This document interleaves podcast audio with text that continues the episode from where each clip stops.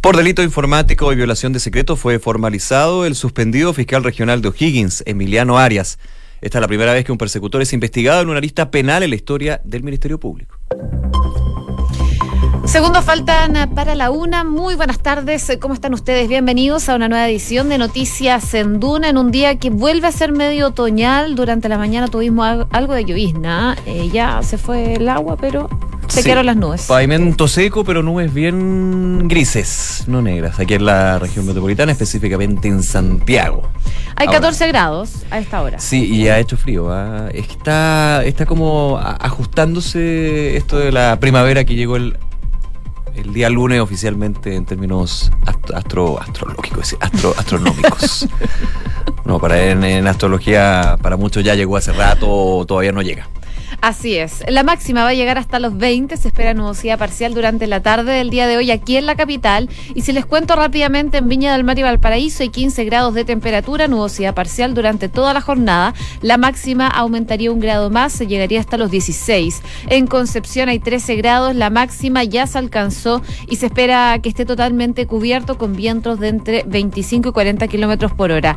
Ya en Puerto Montt hay 16 grados de temperatura, la máxima ya se llegó eh, se esperan precipitaciones durante toda la tarde del día de hoy, lluvia débil, eso sí, variando a chubascos, pero estas precipitaciones se mantienen por lo menos hasta el martes de la próxima semana, así que a prepararse para la lluvia. Prepararse para la lluvia. A ver, vamos a ver las calles de Santiago. ¿ah? Eh, Vespucio Sur indica, informamos, trabajos en pista izquierda al poniente, sector Gimnasio Cerrillos, utilizar pista derecha y pista central en la Autopista de Espucio Sur, también semáforos apagados en Vicuña Maquena Oriente con Maule, Carmen con Victoria, reportados al mantenedor de la comuna, en la comuna de Santiago, semáforo apagado en Avenida Perú con Perpetua Freire, también en Avenida San Martín y Huérfanos, Los Morros, Los Carolinos, y hace una hora eh, la información de un atropello con persona fallecida en Santa Raquel con Rafael Matus en la comuna de La Florida. Atentos entonces ahí.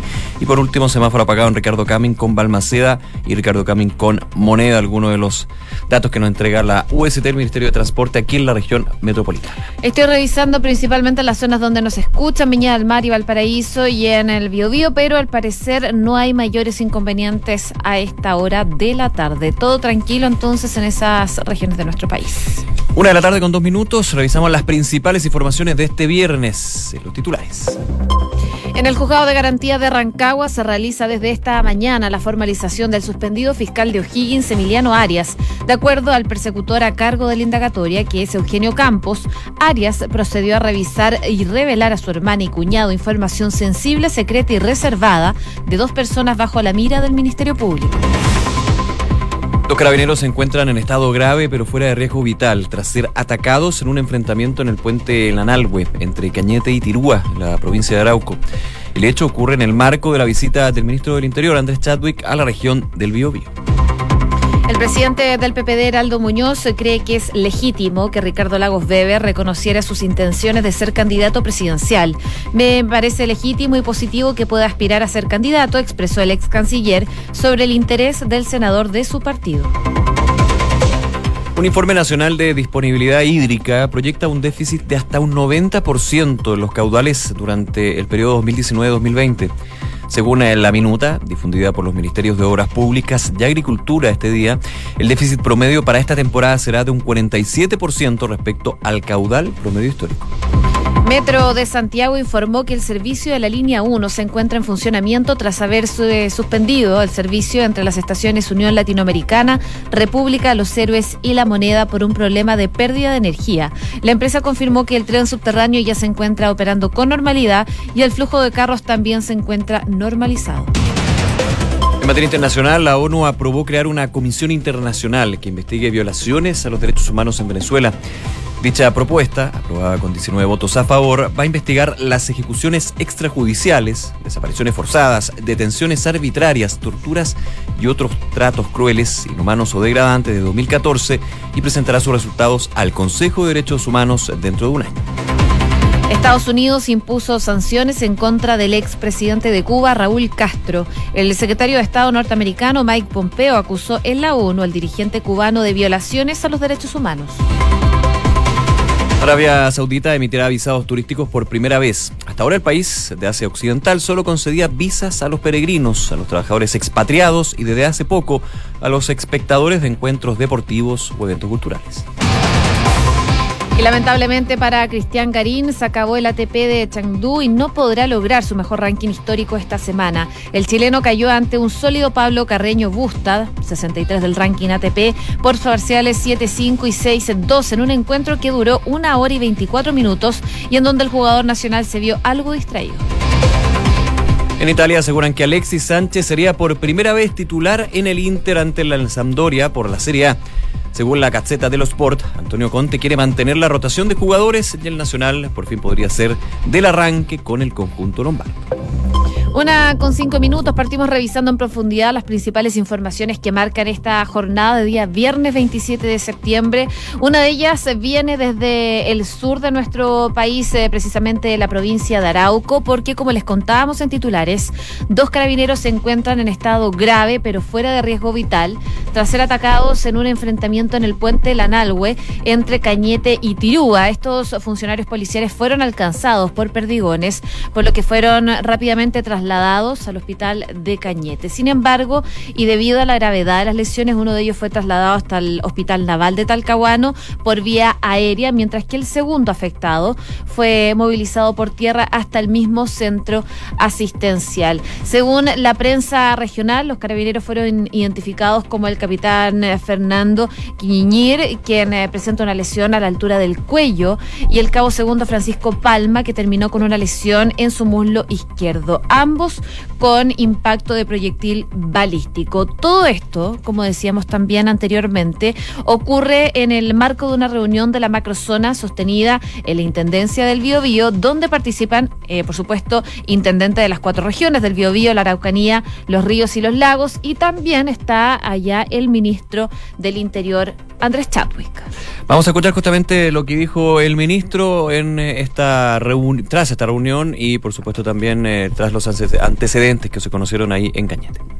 No nos van a amedrentar porque vamos a seguir eh, haciendo todo lo que está a nuestro alcance para combatir la violencia rural y dar seguridad a todos los chilenos. El Estado de Derecho vale y queremos que se rija en todos los lugares del país.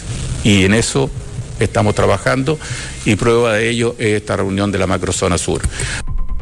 Hay las declaraciones del ministro del Interior, que de hecho también entregó antecedentes de lo que sucedió, de cómo se llegó a eh, que estos funcionarios de Carabineros terminaran heridos. Eh, comentaba el ministro Chadwick que Carabineros llegó al puente Lanalhue porque había un corte en el camino. Al llegar y bajarse, era un teniente y dos cabos para despejar el camino, para eliminar este mm, corte que existía. Recibieron por parte de un grupo de personas disparos de perdigones. Dijo, esto es en contra lo que estamos luchando y reiterando que no nos van a amedrentar como escuchábamos en la declaración del ministro Chadwick. Otro hecho de violencia, desgraciadamente, en este caso en el Bio Bio, no solamente se concentra en este tipo de situaciones en la Araucanía, también en el Bio Bio y por eso las eh, reuniones que eh, sostiene periódicamente el Ministerio del Interior con las autoridades regionales y carabineros de las distintas zonas. Claro, se da esta coincidencia que justamente el día de hoy iba el ministro del Interior y en la madrugada se daba este hecho y por lo menos, lo bueno de dentro de todo lo malo, el hecho de violencia es que los carabineros están fuera de riesgo vital. Así que eso es positivo. Así es, así que vamos a estar muy atentos a ver cómo va avanzando esta situación. El, el, ministro del Interior se queda entonces en la zona durante esta jornada mientras estos dos carabineros heridos por perdigones siguen ingresados en el hospital, pero favorablemente están fuera de riesgo vital. Una con ocho minutos. Escuchas Noticias en Duna con Josefina Stavrakopoulos y Nicolás Vial. A ver, eh, comentábamos en las últimas horas lo que ha sido la situación del eh, suspendido fiscal regional de O'Higgins, Emiliano Arias, recordemos por estas acusaciones de falta de la probidad a grandes rasgos y que tienen dos aristas. Una, del sumario administrativo, que ya eh, tuvo definiciones por parte del fiscal nacional Jorge Abbott, que pidió el inicio de un proceso de remoción del fiscal Emiliano Arias, la segunda vez en la historia del Ministerio Público en sus 19 años que se inicia este proceso, solamente una vez se ha dado finalmente la remoción de una fiscal en ese caso de la Araucanía. Y el día de hoy era relevante, semana marcada por Emiliano Arias, porque fue el juzgado de garantía de Rancagua donde se está realizando la formalización del fiscal producto de estas acusaciones. Una investigación ya de la lista penal que lleva a cabo el fiscal Eugenio Campos y donde se le formalizó el día de hoy por delitos, eventuales delitos informáticos y Tráfico de influencia. Y tráfico de influencia, justamente por eh, las antecedentes que dice tener el fiscal Eugenio Campos con respecto a información sobre un caso de narcotráfico en el que Emiliano Arias habría accedido al sistema que tiene el Ministerio Público y a través de un WhatsApp le entraba a eh, su cuñado y a su hermana información sobre este caso. Ese es uno de los puntos que ha sido parte de la formalización el día de hoy, que de hecho ha generado cruces entre dos fiscales. El acusado en este caso, el fiscal suspendido Emiliano Arias y el fiscal Eugenio Campos durante la audiencia. Así es, llegó durante esta mañana, bien temprano, el fiscal suspendido Emiliano Arias llegó al Tribunal de Garantía de la ciudad de Rancagua, donde se realiza este proceso de formalización. Escuchemos lo que dijo Emiliano Arias. Bueno, lo felicito a Eugenio que no litigue por la prensa. Ahora es la, ahora es la hora de litigar en el tribunal. Bueno, hay muchas cosas históricas en la vida. En las cuales he participado. Ahí están las declaraciones breves de Emiliano Arias cuando llegaba entonces al Tribunal de Garantía. Le preguntan por Eugenio Campos, el fiscal regional de Magallanes, que está encargado de esta lista en el fondo de la formalización de Emiliano Arias. Eh, fue, eh, por supuesto, el encargado entonces de presentar los cargos en contra de su colega, eh, quien en la previa también de la audiencia había evitado referirse al tema diciendo que él no litigaba por la prensa. En el fondo también dándole a entender que él no hacía las cosas que Arias sí hacía, porque Arias era muy eh, cercano a alguna forma de dar declaraciones a la prensa. Campos, al parecer, tiene otro perfil y lo trata de recalcar durante esta mañana. Y siempre ha sido así Eugenio Campos. ¿ah? Eh, de hecho, yo recuerdo que cuando se hizo la designación por parte del Ministerio Público de Alberto Ayala y Eugenio Campos, se destacaba eh, la reserva que tenía Eugenio Campos para las investigaciones, haciendo de alguna manera ese contraste, señalaban algunos ya muy conocedores de lo que es el Ministerio Público, de la situación de Emiliano Arias, que eh, le lleva en parte a esta situación. A ver, aquí, más allá de una filtración o no, lo que se está acusando es algo muy grave, es tráfico de influencias, delito informático, a través de un WhatsApp, de alguna manera entregar información que es reservada para el Ministerio Público de causas muy sensibles. El eh, fiscal suspendido, Emiliano Arias, ha defendido esto, dice que esto no existe, que son mentiras, que aquí hay un entramado en eh, la Fiscalía Nacional que se verá más bien en donde él dice hay un escenario imparcial y transparente como es eh, litigando de alguna manera en eh, las audiencias, la formalización en este caso y por supuesto también con lo que ha sido la estrategia eh, de Emiliano Arias que ha generado una situación bien compleja, hay que decirlo, para el Ministerio Público. Muchos dicen, ¿quiénes aquí, quiénes, quiénes son los malos y quiénes son los buenos? Y creo que hay que tener cuidado y hay que dejar que el proceso de la lista penal y también del superadministrativo, que tiene que verlo el Pleno de la Corte Suprema, eh, vaya dando más luces al respecto, porque por lo menos el día de hoy la información que entregó el fiscal Eugenio Campos con respecto a estos mensajes de WhatsApp, donde por ejemplo hay una nota bien completa ahí eh, en la tercera, de hecho, publicada hace un ratito, y que va entregando esos antecedentes, escrita por Héctor Basualto, donde dice, por ejemplo, ahí va la joya. Ese es uno de los WhatsApp que envía cuando ingresa a este sistema el SOA para entregar información y donde dice eh, la información te la puedo mandar, la hojita no, digamos. Entonces. En todo caso, hay que destacar que estas conversaciones fueron sacadas del teléfono personal de Emiliano Arias, que de hecho él pasó voluntariamente a la fiscalía. Sí, claro. Y es parte entonces de lo que fue este proceso de formalización en contra del suspendido fiscal. Em, es parte también de las conversaciones que tú destacabas y que trae también hoy día la tercera, en la que se puede ver al eh, suspendido fiscal Arias hablando con su hermana María Graciela Arias y su cuñado Hans Heidel, eh, en donde se le solicitaba una ficha de un presunto narcotraficante y después también se le pedía la ficha del propio hijo, en el fondo de la hermana de Emiliano Arias, para conocer los antecedentes. Del sobrino Emiliano Arias, entonces ya ahí empezamos con un tema aún más, más, más, más complejo. Y eso finalmente es lo complicado. Tráfico de influencia es lo que se dice en ese minuto. De, influencia, de hecho, se le formaliza por delito informático y. Y tráfico de influencia. Y sí, era por eso, claro. Sí. que me faltaba otro, fíjate. Bueno, en este contexto, finalmente el fiscal Campos señaló que la jueza eh, si iba, eh, en ese en ese contexto se iban a Ah. constituir dos ilícitos, que era violación de secreto y delito informático. Claro, del- delito informático y Claro. relación de secreto, claro. Claro, y por su parte el abogado de Arias, eh, quien es Marco Contreras, remarcó que en este caso no se iba a constituir el delito informático, considerando que el persecutor tenía acceso autorizado a esta plataforma. Claro, tiene- el, el punto es que dice que él tiene acceso a este SOA donde se puede obtener información, Claro. información que... Pero es para la fiscalía, en el fondo, no es para personas naturales. Claro, distinto cuando uno envía la información a cualquier persona, o sea, que ahí hay protocolos que evidentemente tienen bastante más restricciones. Yo no los conozco, evidentemente, pero debe ser así, uno lo entiende. Eh, complejo la situación de Milano Arias, se mantiene, va a seguir esta noticia, por supuesto. El día de hoy no, no habría formalización por un tema más bien eh, legal. No, de hecho, la Fiscalía pidió cuatro meses de investigación, Ya. pero el tribunal le otorgó seis meses, en cuyo periodo Arias no va a tener medidas cautelares, que de hecho ya se había hablado durante la mañana, ya se conocía que no se iban a, a pedir medidas cautelares en contra de Emiliano Arias. Así que es parte entonces de la investigación que va a continuar por lo Ah. menos por seis meses más. Sí, no hay medidas cautelares, aquí lo estaba revisando algunas de las notas de esta mañana, porque para que eso sea posible es necesario que el Ministerio Público Sí. interponga una querella de capítulos Que es ante como la un Corte de desafuero. Apelaciones.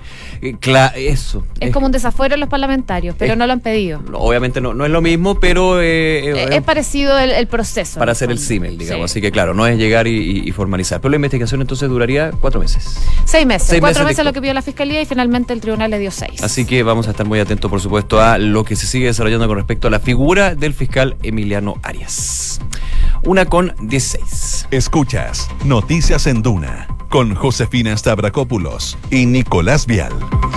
Oye, y este viernes los ministros de Obras Públicas y Agricultura dieron a conocer el Informe Nacional de Disponibilidad Hídrica, el que revela un fuerte déficit eh, pronosticado para la temporada 2019 que queda y 2020, por supuesto muy preocupados por la situación que se está dando actualmente y lo que pueda también significar esto a futuro. Según lo que señalaba una minuta enviada por el Ministerio de Obras Públicas, el pronóstico de caudales de deshielo para la temporada de riego entre las cuencas de ríos Copiapó y Ñuble entre este año y el 2020, vale decir, el agua en caudales disponibles para el riego por deshielo presenta un déficit, adivina, del 47% respecto del Alto. caudal promedio histórico, es mucho. Y, y ojo que podría ser aún más, esto es solo un pronóstico, pero por supuesto preocupa la situación hídrica en nuestro país. La situación más crítica se da en las estaciones grandes, las ramadas, con un déficit eh, proyectado de un 90% respecto del caudal promedio histórico. Datos no menores. Sí, eh, de hecho se han entregado lo que son los déficits y son bien, eh, bien sorprendentes. ah, Y los pronósticos, mirando ya el 2000, eh, el periodo 2019-2020, donde por ejemplo en este que tú dices grande, grande las ramadas, esta estación que está ubicada en la región de Coquimbo, eh, llega a un 90%, por ejemplo estoy viendo acá en Atacama, en Huasco Algodones, llega a un 84% de déficit, la proyección, ojo, de aquí al próximo año, no es que actualmente, sino que lo que podría eh, mantenerse de aquí en adelante, 78% en Coquimbo, en Choapa, en Cuncumén, también a ver... En Mapocho, en Los Almendros, en la región metropolitana, 70%.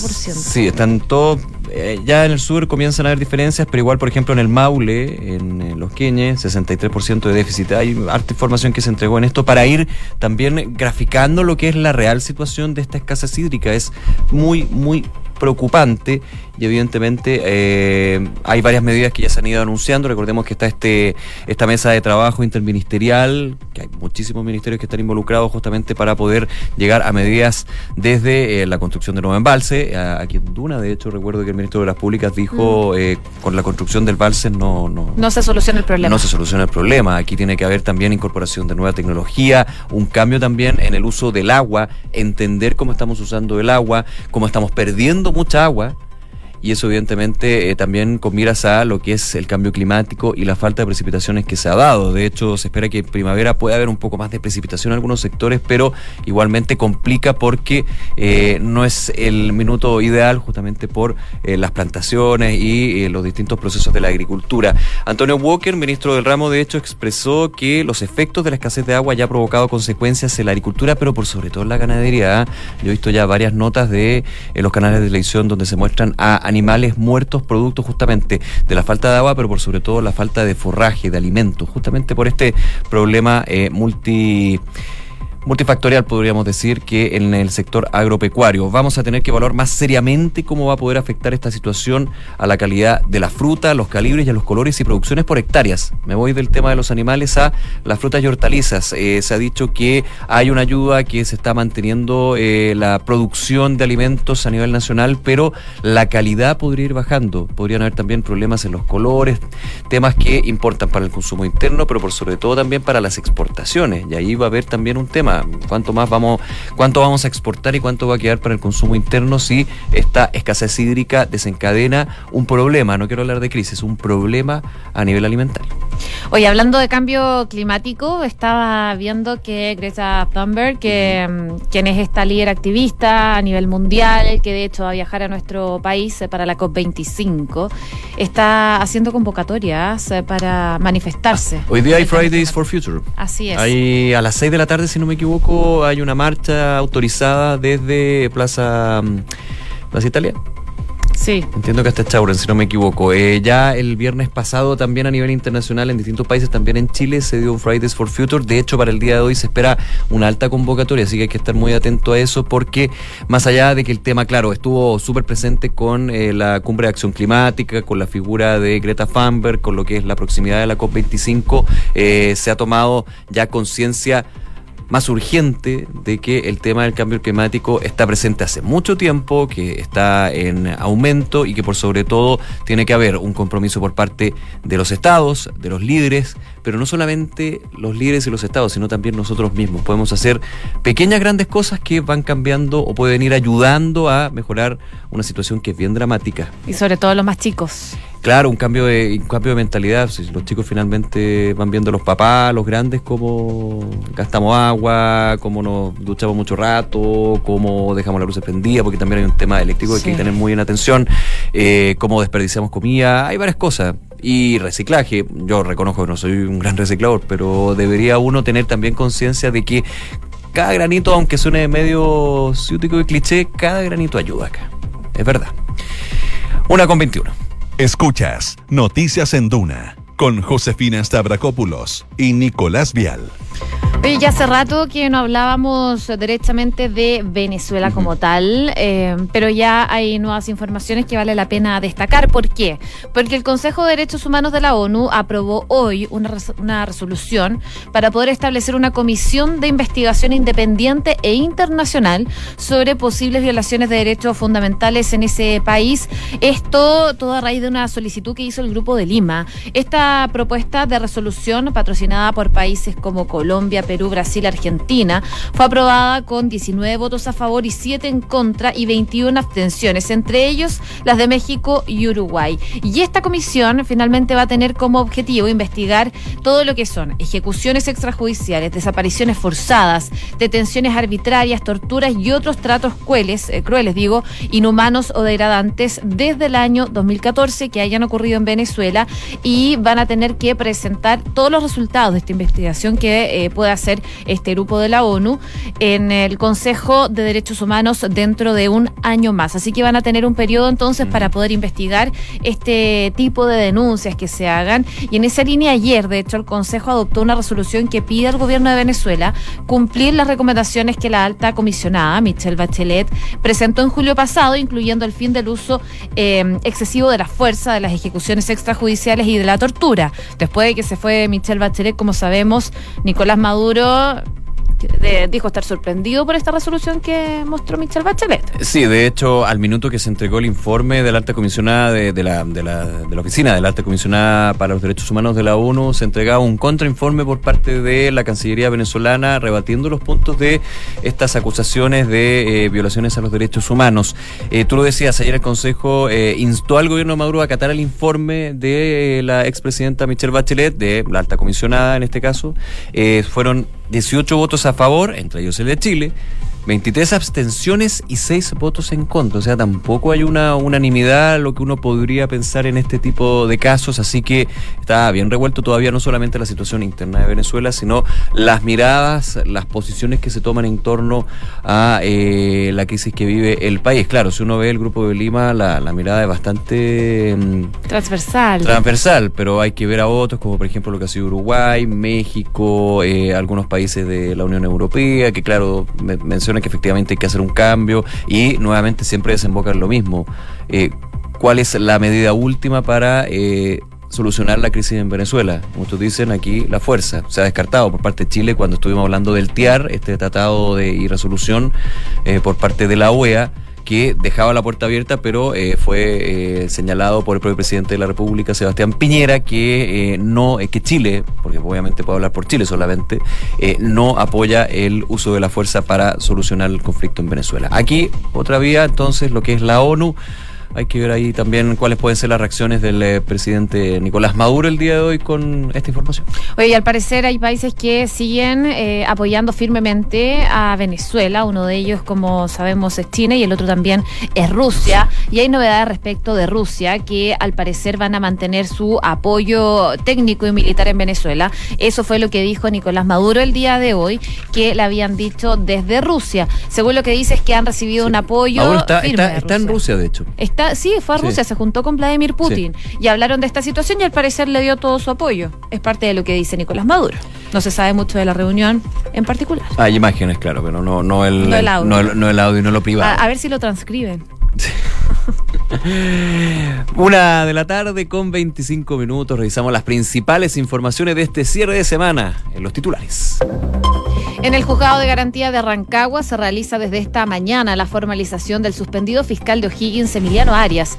De acuerdo al persecutor a cargo del indagatorio, Eugenio Campos, Arias procedió a revisar y revelar a su hermana y cuñado información sensible, secreta y reservada de dos personas bajo la mira del Ministerio Público. Los carabineros se encuentran en estado grave pero fuera de riesgo vital tras ser atacados en un enfrentamiento en el puente Lanalhue entre Cañete y Tirúa, provincia de Arauco. El hecho ocurrió en el marco de la visita del ministro del Interior Andrés Chadwick a la región del Biobío. Un informe nacional de disponibilidad hídrica proyecta un déficit de hasta 90% en caudales durante este 2019 y 2020. Según una minuta difundida por los Ministerios de Obras Públicas y Agricultura, el déficit promedio para esta temporada será de un 47% respecto del caudal promedio histórico. La ONU aprobó crear una comisión internacional que investigue las violaciones a los derechos humanos en Venezuela. Dicha propuesta, aprobada con 19 votos a favor, va a investigar las ejecuciones extrajudiciales, desapariciones forzadas, detenciones arbitrarias, torturas y otros tratos crueles, inhumanos o degradantes desde el año 2014 y presentará sus resultados al Consejo de Derechos Humanos dentro de un año.